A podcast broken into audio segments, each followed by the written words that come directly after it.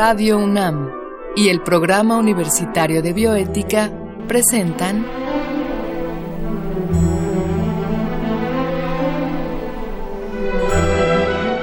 El Árbol de las Ideas. Bioética, Ciencia y Filosofía para la Vida. Con Paulina Rivero Weber.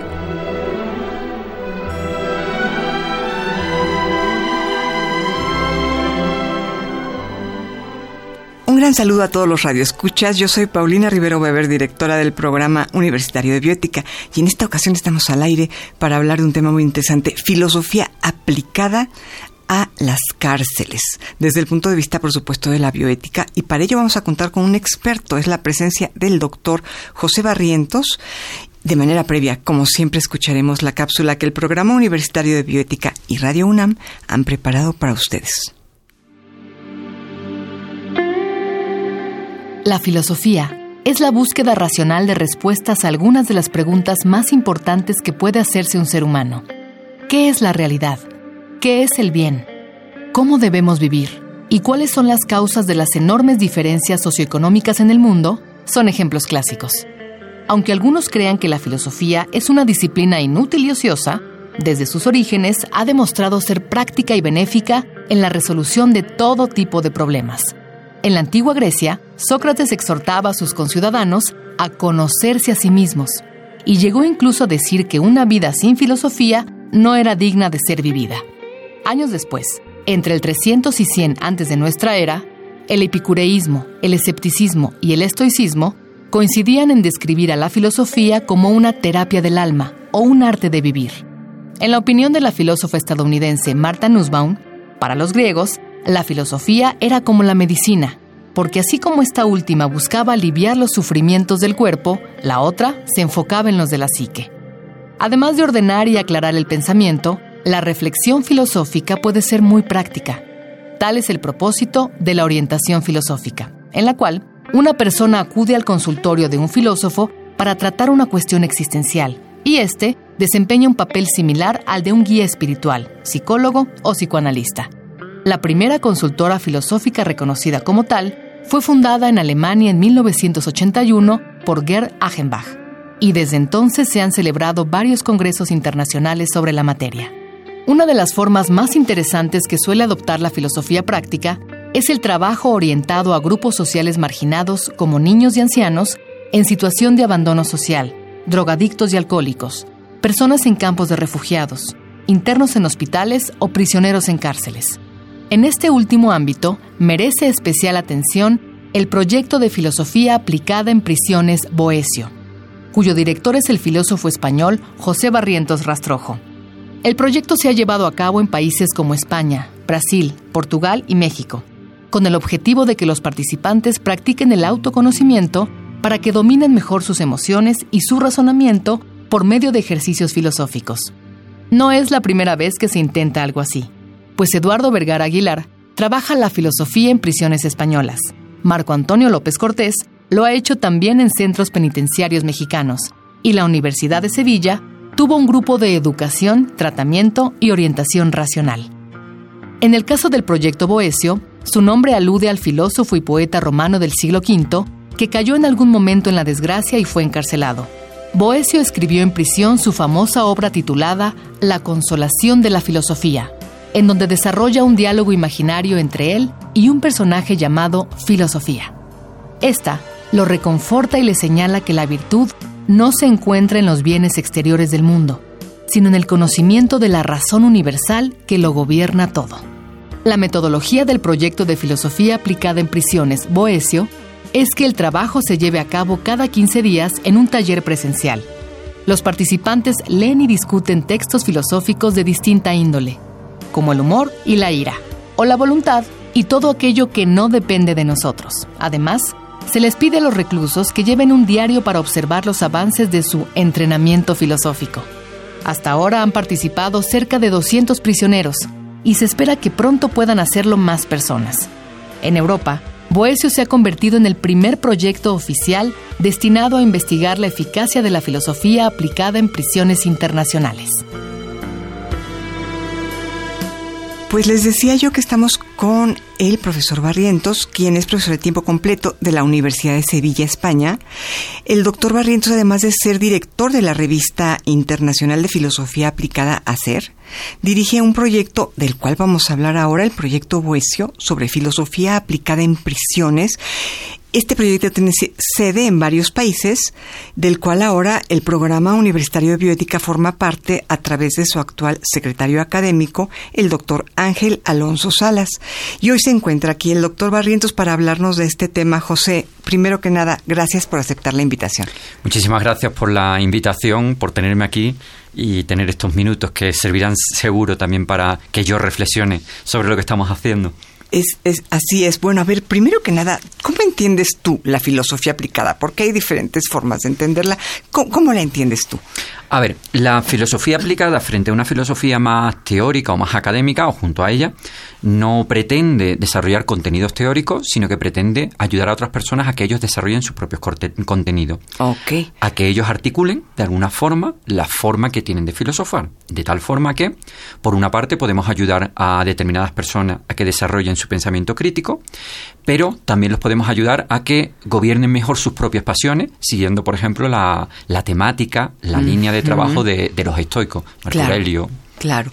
Digamos que les dan las armas a las personas para que sean capaces de tomar ellos una decisión sin necesidad de estudiar toda la teoría. Correcto, con lo cual ayudaría mucho también a trabajar contra la ideología del sistema, en este caso en prisiones, contra la ideología criminal, la ideología de aquellos que les interesa que haya criminales para hacer sus propias fechorías. Con lo cual tiene mucho que ver también con teoría crítica y precisamente con ayudar a las personas, como estás diciendo, a que tengan herramientas para luchar contra esa ideología, en este caso ideología criminal del sistema, y por lo tanto que sean mucho más autónomos, mucho más dueños de sí mismos. Claro. Ahora, concretamente, porque yo eh, he visto en tu currículum que tú eh, tienes varios proyectos de filosofía aplicada, ¿no? Pero en esta ocasión, eh, pues quisiera enfocarme más en esto que nos cuentas ahora, la filosofía aplicada eh, al ámbito de las cárceles, que hasta donde tengo entendido es el proyecto Boesio. Eh, platícanos de este proyecto, cómo surge el proyecto, en qué consiste. Bueno, empecemos por el nombre. Obviamente todo conocedor de filosofía sabe que Boecio estuvo en prisión y allí en prisión escribió un libro, Las consolaciones de la filosofía, que precisamente se planteaba cómo la filosofía podía ayudar a determinado sujeto a llevar una vida mucho más autónoma, mucho más crítica. Con lo cual, de aquí surgió el, el título. El proyecto inicialmente surge a partir de, una, de un proyecto previo que nos financia la Universidad de Chicago y la Fundación John Templeton de Estados Unidos, donde intentamos analizar la eficacia de los talleres de filosofía eh, con personas, en este caso, fuera de prisión y en cuatro países, Noruega, Croacia, México y España. Los resultados fueron ciertamente positivos, aunque era un proyecto piloto. Los resultados se publican hace un par de meses en, en Corea, en una revista de filosofía aplicada. Y a partir de que acabamos este proyecto, no ahora hace dos meses, sino el año, el año pasado, nos planteamos ampliarlo eh, con una serie de mejoras. Por una parte, un aumento de sesiones. Pasamos de 6 sesiones a 22 sesiones, que es lo que estamos trabajando ahora. Eh, aumentamos el número de participantes. Eh, pasamos de cerca de 100 participantes, ahora mismo queremos trabajar con 500 participantes. Cuando hablamos de participantes, hablamos de las personas que se dedican a hacer filosofía aplicada a, individuos en situación de cárcel o de los mismos individuos en situación de cárcel? Hablamos de los detenidos. Tenemos ahora mismo, hemos trabajado con 200 detenidos en prisiones de Brasil, México y España. Entonces, hemos trabajado con 200. La idea es ahora acabar con un mínimo de 300 más, aunque preveo que van a ser bastantes más. Y entonces, como decía, aumentamos las sesiones, aumentamos también el número de participantes y aumentamos la temática.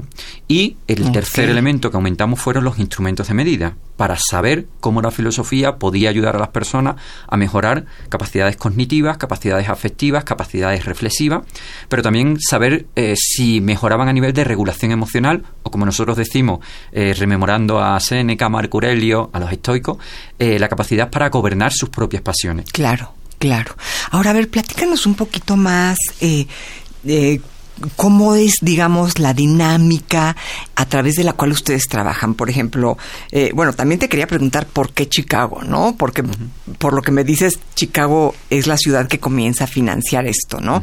Entonces, eh, pero si quieres eso lo vemos un poquito más adelante. Me interesaría mucho que nuestro auditorio supiera cómo es la dinámica. Tú como filósofo eh, eh, llegas a prisión, eh, me imagino que es opcional para ellos escucharte o no escucharte, ¿no? ¿Y qué, qué haces? ¿Qué, ¿Cómo trabajas con ellos? Claro, empecemos por el tema de si es opcional o no. Depende de las prisiones. Hay prisiones donde es una semi-opcionalidad. Es decir, hay prisiones donde tienen que cursar en un semestre tres talleres y se le ofrecen 15 con lo cual eh, tienen que hacer esos tres talleres, pero pueden seleccionar de 15, con lo cual hay una semi-opcionalidad. En otras prisiones no, en otras prisiones directamente pues le dicen tienes que hacer estos, estos talleres, pero habitualmente semi-opcional. Ellos eligen dos, tres, cuatro talleres de un abanico amplio. Eh, ¿Qué hacemos dentro de, la, de los talleres? Ahí trabajamos con dos grupos porque es una investigación experimental, un grupo experimental donde trabajamos con filosofía y un grupo de control donde trabajamos con clases de inglés, donde vemos precisamente con el grupo de control si estamos obteniendo resultados, pero me centro en el tema experimental. Lo que hacemos fundamentalmente es proponer dentro de cada uno de los talleres un ejercicio filosófico, normalmente de carácter estoico. Es decir, si los estoicos tenían un ejercicio filosófico que consistía en analizar una situación muy negativa de, su existencia, eh, lo que los estoicos denominan premeditación malorum. Pero decía, analizar una situación muy negativa y eso le servía, eh, les llevaba a dos fines. Uno, prepararse por si esa situación se daba. Y dos, valorar determinadas cuestiones que tienen y que no podrían valorar. Pues dentro de la sesión les enseñaríamos cómo se hace este ejercicio, les entrenamos en hacer este ejercicio y entre esa semana y la siguiente semana tienen que estar entrenando. Yo siempre digo que esto es como ir al gimnasio, pero al gimnasio filosófico. Ajá, pero digamos, eh, las personas que están en situación de cárcel y toman tu taller, ¿ellos leen algún texto estoico? Efectivamente. Eh, las clases irían enseñándole cómo se hace el ejercicio y utilizamos los textos estoicos de Crisipo, Marco Aurelio, eh, Epícteto, los conocidos de los estoicos, o bien de otras tradiciones. Hemos utilizado algún texto también de Nietzsche, o hemos utilizado algún texto de María Zambrano, y con esos textos se les ayuda eh, a que ellos eh, desarrollen el propio ejercicio e, inclusive hay un texto muy interesante que es la carta 37 de la Cartas a Lucilio de, de, de Séneca que empieza con la frase has prometido eh, lograr tu máxima vinculación con la sabiduría, ser hombre de bien, y te has vinculado a ello con juramento. Bueno, se desarrolla toda una idea de lo que significaría la filosofía, pero desde una perspectiva de hacer un juramento por la propia filosofía. Y ese juramento implica llevar una vida mucho más crítica, una vida mucho más dueña, la autarquía, mucho más dueña de uno, de uno mismo, y una vida donde uno es libre porque uno es dueño de aquello que hace y no está siendo manipulado con los otros. Entonces los talleres fundamentalmente desarrollaríamos estos ejercicios, se les explican a los reclusos, como en el gimnasio habitual, pero en este caso les decimos que no tienen que entrenar sus músculos, sino sus capacidades filosóficas. Y con este entrenamiento consiguen los propios beneficios que obtiene cualquiera que ha estudiado filosofía. Lo que pasa es que en este caso el criterio no es un criterio teórico, no tienen que aprender la teoría de los teóricos del estoicismo o de Zambrano o de otros autores, sino que lo que tienen es que vivir de una forma filosófica. Y para eso, como en un gimnasio, hay que entrenarse, hay que desarrollar, esta, hay que desarrollar estas capacidades.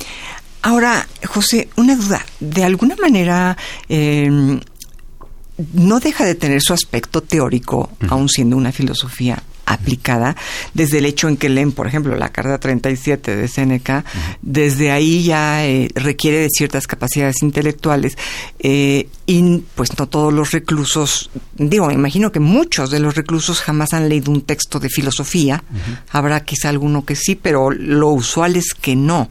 Entonces, ¿cómo manejan ustedes esto para que él pueda realmente o ella pueda realmente entender lo que está leyendo? Digamos, le dan el texto primero, lo platican después, o cómo, manejan esto?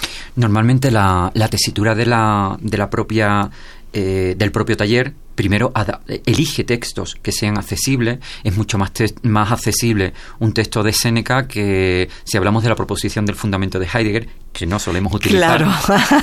Entonces, evidentemente lo que primero... Ser y tiempo, o la esencia de la verdad. Exactamente. O el ser y la nada. No, no, no. Entonces, primero hacemos una previa selección pero eh, sobre todo el, arte o la maestría está en inclusive llegar a explicar textos de hermenéutica, de teoría de la comprensión, eh, a estos reclusos. Y sí es verdad que en algunas ocasiones, cuando vamos avanzando, se pueden explicar pues las dos formas que tiene de aproximación a la verdad de Heidegger, una más artística y una más teórica, pero fundamentalmente trabajamos desde lo concreto, desde lo que sería esa aproximación mucho del ser a la mano, es decir, de... Eh, o sea, realmente podrías hablarles de Heidegger a los reclusos, digamos, este, y, y, si, lo, si lo sabes poner en palabras comprensibles, ellos lo pueden comprender. De hecho, no solo con, con los reclusos, sino hay otra línea, del cual hablaremos supongo dentro de unos días, que es el tema de filosofía para niños, y yo he llegado a hacer talleres de hermenéutica aplicada, con filosofía para niños, donde integrábamos teorías de Paul Ricoeur, de Schleiermacher, otros autores,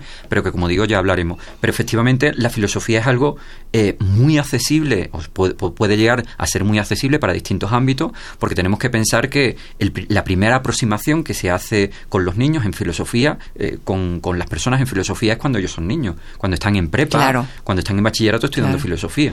Claro, y finalmente me da mucho gusto que lo digas, porque siempre lo he pensado, la capacidad de expresar algo en filosofía es un compromiso ético, ¿no? O sea, si nosotros hemos estudiado filosofía eh, y vamos a explicar a alguien Hegel, Nietzsche, Foucault o lo que se nos ocurra, lo que sea necesario, pues no lo vamos a hacer en el lenguaje de ellos. Para eso lo escribieron ellos así. Nosotros tenemos que ser capaces de poner las cosas en un lenguaje claro y distinto, ¿no? Pero insisto, no es la cortesía del filósofo, como decía, no recuerdo qué filósofo. Ortega, y Gasset. decía, ¿no? La claridad es la cortesía del filósofo. Yo más que una cortesía diría es el compromiso ético, porque no nos podemos quejar de que la gente no escuche la filosofía si no hacemos el esfuerzo de hablar de manera comprensible, ¿no? Entonces, pues sí, eh, eh, como decías tú, todo este programa de filosofía para niños es la muestra más clara de que se puede explicar a un filósofo muy complejo de manera clara. De hecho, yo creo que la, una filosofía hecha por filósofos para filósofos tiene mm, sentido hasta cierto punto, pero nosotros los filósofos estamos convencidos del pensamiento crítico, de todos aquellos valores éticos que defendemos, con lo cual para mí tiene poco sentido. Sin embargo, creo que habría que hacer filosofía, como dice Asel Honeth, el último director de la Escuela de Frankfurt, para los menospreciados, para los despreciados, y además porque sería un beneficio también para la propia filosofía más teórica, más académica, porque podemos imaginarnos en los últimos tiempos hacer una nueva tesis doctoral sobre Heidegger desde la perspectiva del feminismo, o sobre Sartre, o sobre otros autores, pero creo que sería muy enriquecedor para la propia filosofía más teórica, quizás hacer una, una filosofía eh, hecha también desde los propios reclusos. O sea, qué riqueza le podría dar para la filosofía teórica hacer una tesis doctoral sobre la visión del recluso, del niño, del, del anciano que está en la calle. Yo creo que eh, la filosofía aplicada viene a ser una ampliación de la propia filosofía tal como ha hecho la filosofía feminista o tal como está haciendo la filosofía de las comunidades indígenas. Y que, y que en nuestro país y en particular en nuestra universidad, eh, esto, que, esto que mencionas, José, es algo muy importante porque como tú sabes es una universidad pública, lo cual no quiere decir que sea una universidad gratuita, sino que es una universidad que funciona con el dinero del pueblo. Entonces, eh, tenemos eh, los universitarios aquí en la UNAM el compromiso de regresarle a la gente eh, lo que nos ha dado, la gente nos ha dado nuestros estudios, nosotros tenemos que llevar en efecto la filosofía a las cárceles, a la calle, a, todos estos lugares y, y a toda esta gente que no ha tenido acceso por un sistema injusto, básicamente, ¿no? Ahora, hablando del, del, proyecto Boesio, eh, entonces, bueno, supongamos que el recluso ha leído la Carta 37 de Seneca, la han comentado, la han platicado. Posteriormente, ¿ustedes les ponen algún ejercicio escrito, práctico o de qué tipo? Hacemos tanto. Las sesiones empiezan con un ejercicio práctico siempre y se les explica luego qué hicieron los estoicos y luego acaba con un ejercicio nuevamente práctico donde se les propone que durante un mínimo de 15 o 20 minutos diarios estén haciendo ese propio ejercicio. Pueden ser ejercicios, por ejemplo, de distanciamiento, la visión cósmica que decía Marco Aurelio, en donde ellos consiguen precisamente distanciarse de su propia violencia. Podríamos hablar también de resultados que vamos teniendo sobre, sobre el, el proyecto Boecio. Con lo cual, efectivamente, comenzamos con un ejercicio y acabamos con un ejercicio. Puede ser un ejercicio de atención plena. Es decir, como decían los estoicos, de prosoqué. Y no estoy hablando de mindfulness, estoy hablando de prosoqué, que es el concepto de atención plena previamente al, al mindfulness. Con lo cual podemos hacer un ejercicio de focalización en una imagen y a través de esa focalización uno entrena su propia capacidad de visión. Entonces, tanto al principio como a lo largo de esa semana se pueden ir haciendo estos ejercicios y sobre todo lo que vamos obteniendo son pues personas, como decía, mucho más conscientes de sí mismos o inclusive personas que en un momento dado se replantean su existencia y en ese replanteamiento a lo mejor dejan de consumir droga. Cuidado, no estoy diciendo que la filosofía aplicada tenga que ser terapéutica, que busque una determinada finalidad, ni que eh, esté ni que pretenda conseguir que la gente deje la droga. La filosofía, la finalidad que nosotros hacemos con la filosofía es hacer filosofía. Pero lo que descubrimos es que el hecho de que haya personas que estén trabajando con la filosofía tiene determinados beneficios. ¿Tú no consideras que puede ser curativa la filosofía? curativa siempre y cuando no busque la, propia curación. ¿Por qué digo esto? Porque vengo de, determinadas cuestiones. Hay que tener en cuenta que uno de los problemas de hacer de la filosofía una terapia es hacer de la filosofía una normalización dentro del sistema como Foucault o la antipsiquiatría puso de manifiesto. Lo que sí considero es que la filosofía, haciendo filosofía, puede tener eh, resultados terapéuticos, si entendemos la terapia como el cerapos griego, es decir, como no como una reinserción dentro de la sociedad, sino en algunas ocasiones como una desinserción de determinadas sociedades. O sea, por ejemplo, de una sociedad que mantiene un capitalismo galopante. No es que estemos en contra de la economía, sino contra aquellas economías de mercado que miran única y exclusivamente el, beneficio económico. Por eso decía, yo creo que la filosofía puede ser terapéutica, puede tener resultados terapéuticos, pero siempre y cuando su objetivo sea eh, filosófico. Lo pongo un, pongo un ejemplo. Con el arte pasa lo mismo que cuando un pintor o un escritor escribe una novela. Sus, dimensiones o sus finalidades son meramente estéticas. Pero es verdad que cuando leemos una determinadas novelas, eso puede ser terapéutico para nosotros. Nos soluciona la existencia. Ahí está la diferencia. No hacemos terapia, pero obviamente puede tener resultados terapéuticos aunque no lo busquemos. Bueno, y en ese sentido, ¿Cuáles han sido los resultados? ¿Qué es lo que tú has podido ver en las cárceles? Como lo que tenemos son resultados cuantitativos y cualitativos. Los cuantitativos siguiendo la filosofía experimental que surgió en, en, la Universidad de Yale hace unos años, pero no olvidando los resultados cualitativos que son también tremendamente importantes. Eh, en los resultados cuantitativos que tenemos de hace una semana prácticamente, lo que hemos descubierto es un aumento de la regulación emocional en torno a un 25%. Hemos descubierto también... Bueno. Sí, es muy bueno. Hemos descubierto también una apertura mental en torno a un 20%, un 19 y, pico dentro del grupo experimental. como un cambio de perspectiva, la capacidad de cambiar de perspectiva. Exactamente. También un aumento de las capacidades de humor que yo le decía a mis técnicos, os he dicho que enseñéis filosofía y no a hacer chistes. Pero bueno. Capacidad de humor. De humor. O sea, de tomarse la vida con humor, lo cual también es muy importante dentro de prisiones. Muy importante, completamente. Entonces, esos tres elementos también en, el tema del humor aumentaban un 14,3%, si no recuerdo mal. Con lo cual, esos tres elementos ponen muy de manifiesto que aunque la filosofía que estamos haciendo fundamentalmente es un trabajo filosófico, provoca una serie de beneficios dentro de las propias prisiones que están cuantificados. Y yendo más a cualitativo, pues ahí sí puedo dar casos de personas, como decía antes, que se replantean el consumo de, el consumo de estupefacientes dentro de, dentro de prisión porque se dan cuenta que eh, realmente no están consumiendo droga porque ellos lo decidieron libremente, sino porque hay determinadas instancias a los cuales le interesa que consuman droga y por lo tanto tengo controlados a esas personas. O personas, ya ejemplos mucho más básicos, que desde hacía cuatro o cinco años no llamaban a, a, sus padres, no hablaban con sus padres porque no tenían el dominio para, para hacerlo y empiezan a tener esa potencialidad para empezar a dominar su propia existencia, tener una autarquía, un dominio de sí mismo. Un dominio de sí mismo, claro. Para llevar su pensamiento a su propia acción. Entonces, estos podrían ser alguna, algunos lineamientos interesantes al punto de que, por ejemplo, sí. al punto de que, por ejemplo, en Brasil, que trabajábamos con, con prisiones, con, con, prisioneros, con detenidos, y que la, la, propia policía no le daba valor al proyecto que estábamos haciendo, porque inclusive llegaban a decir que así tenían dos penas, por una parte la pena judicial y por otra parte tienen que sufrir el tener que ir a dar a, aprender filosofía, pero lo que nos encontramos es que la propia la propia policía en determinados lugares los, guardias los guaruras, como decís aquí, nos plantean en abril en algunas prisiones que no es posible seguir con el proyecto a menos de que ellos reciban también los propios los propios talleres, qué porque ven el valor que hay. Qué maravilla. Y bueno, no te tengo que contar que, que bueno, pues lo sabes tú mejor que yo, el doctor Ángel Alonso Salas, eh, que es investigador contigo en el proyecto Boesio, que tenemos ahora el honor de tener como secretario académico en el PUB, pues ha comenzado a involucrarnos este, en este proyecto.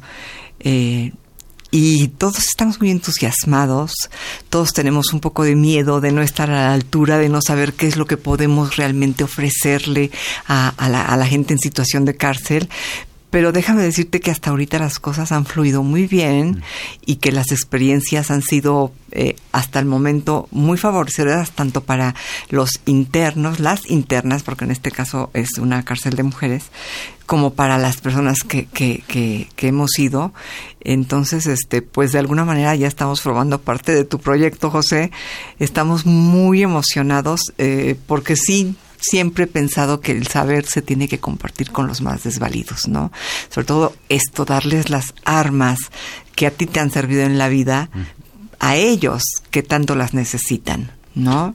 La verdad es que para mí Ángel Alonso ha sido un regalo de México, ha sido una joyita. Es una persona que no se prodiga, no se prodiga mucho, pero que cuando uno conoce eh, lo que está haciendo Ángel no solo lo conoce, sino que reconoce el gran, el gran valor que tiene, porque además es una persona tremendamente humilde, tremendamente eficaz, y para mí fue un, como digo, un regalo de, México llegar a conocerlo, sobre todo con, con, todo lo que está haciendo, no solo en el tema de prisiones, sino también con, con mujeres, los feminicidios, el problema que hay, que hay aquí. Entonces, en ese sentido, creo que tiene mucho Es, es, yo le digo de broma que él es una persona marcada por su nombre. Se llama Ángel y es en verdad una especie de ángel guardián para todos, es una gente increíblemente humilde y bueno, pues es afortunadamente nuestro secretario académico, lo cual podrás imaginarte lo que representa, ¿no? Tú, tú que lo conoces. Y bueno, pues amigos, nos tenemos que despedir. Ya saben ustedes que aquí el tiempo corre rápido. Y yo, pues ya que se nos ha acabado el tiempo, eh, después de agradecerle su presencia al doctor Barrientos, eh, les agradezco a ustedes haber escuchado este programa y a Marco Lubián le agradezco su producción, así como en controles técnicos, gracias Susana. Susana Trejo, escuchamos la voz de Gisela Ramírez en las cápsulas cuyo guion contó con la adaptación de Andrea González a textos originales de Diego Dionisio Hernández y se despide de ustedes su servidora y amiga Paulina Rivero Weber.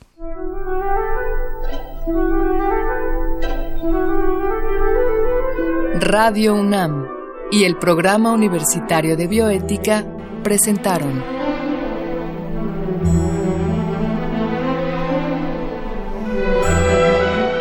El árbol de las ideas.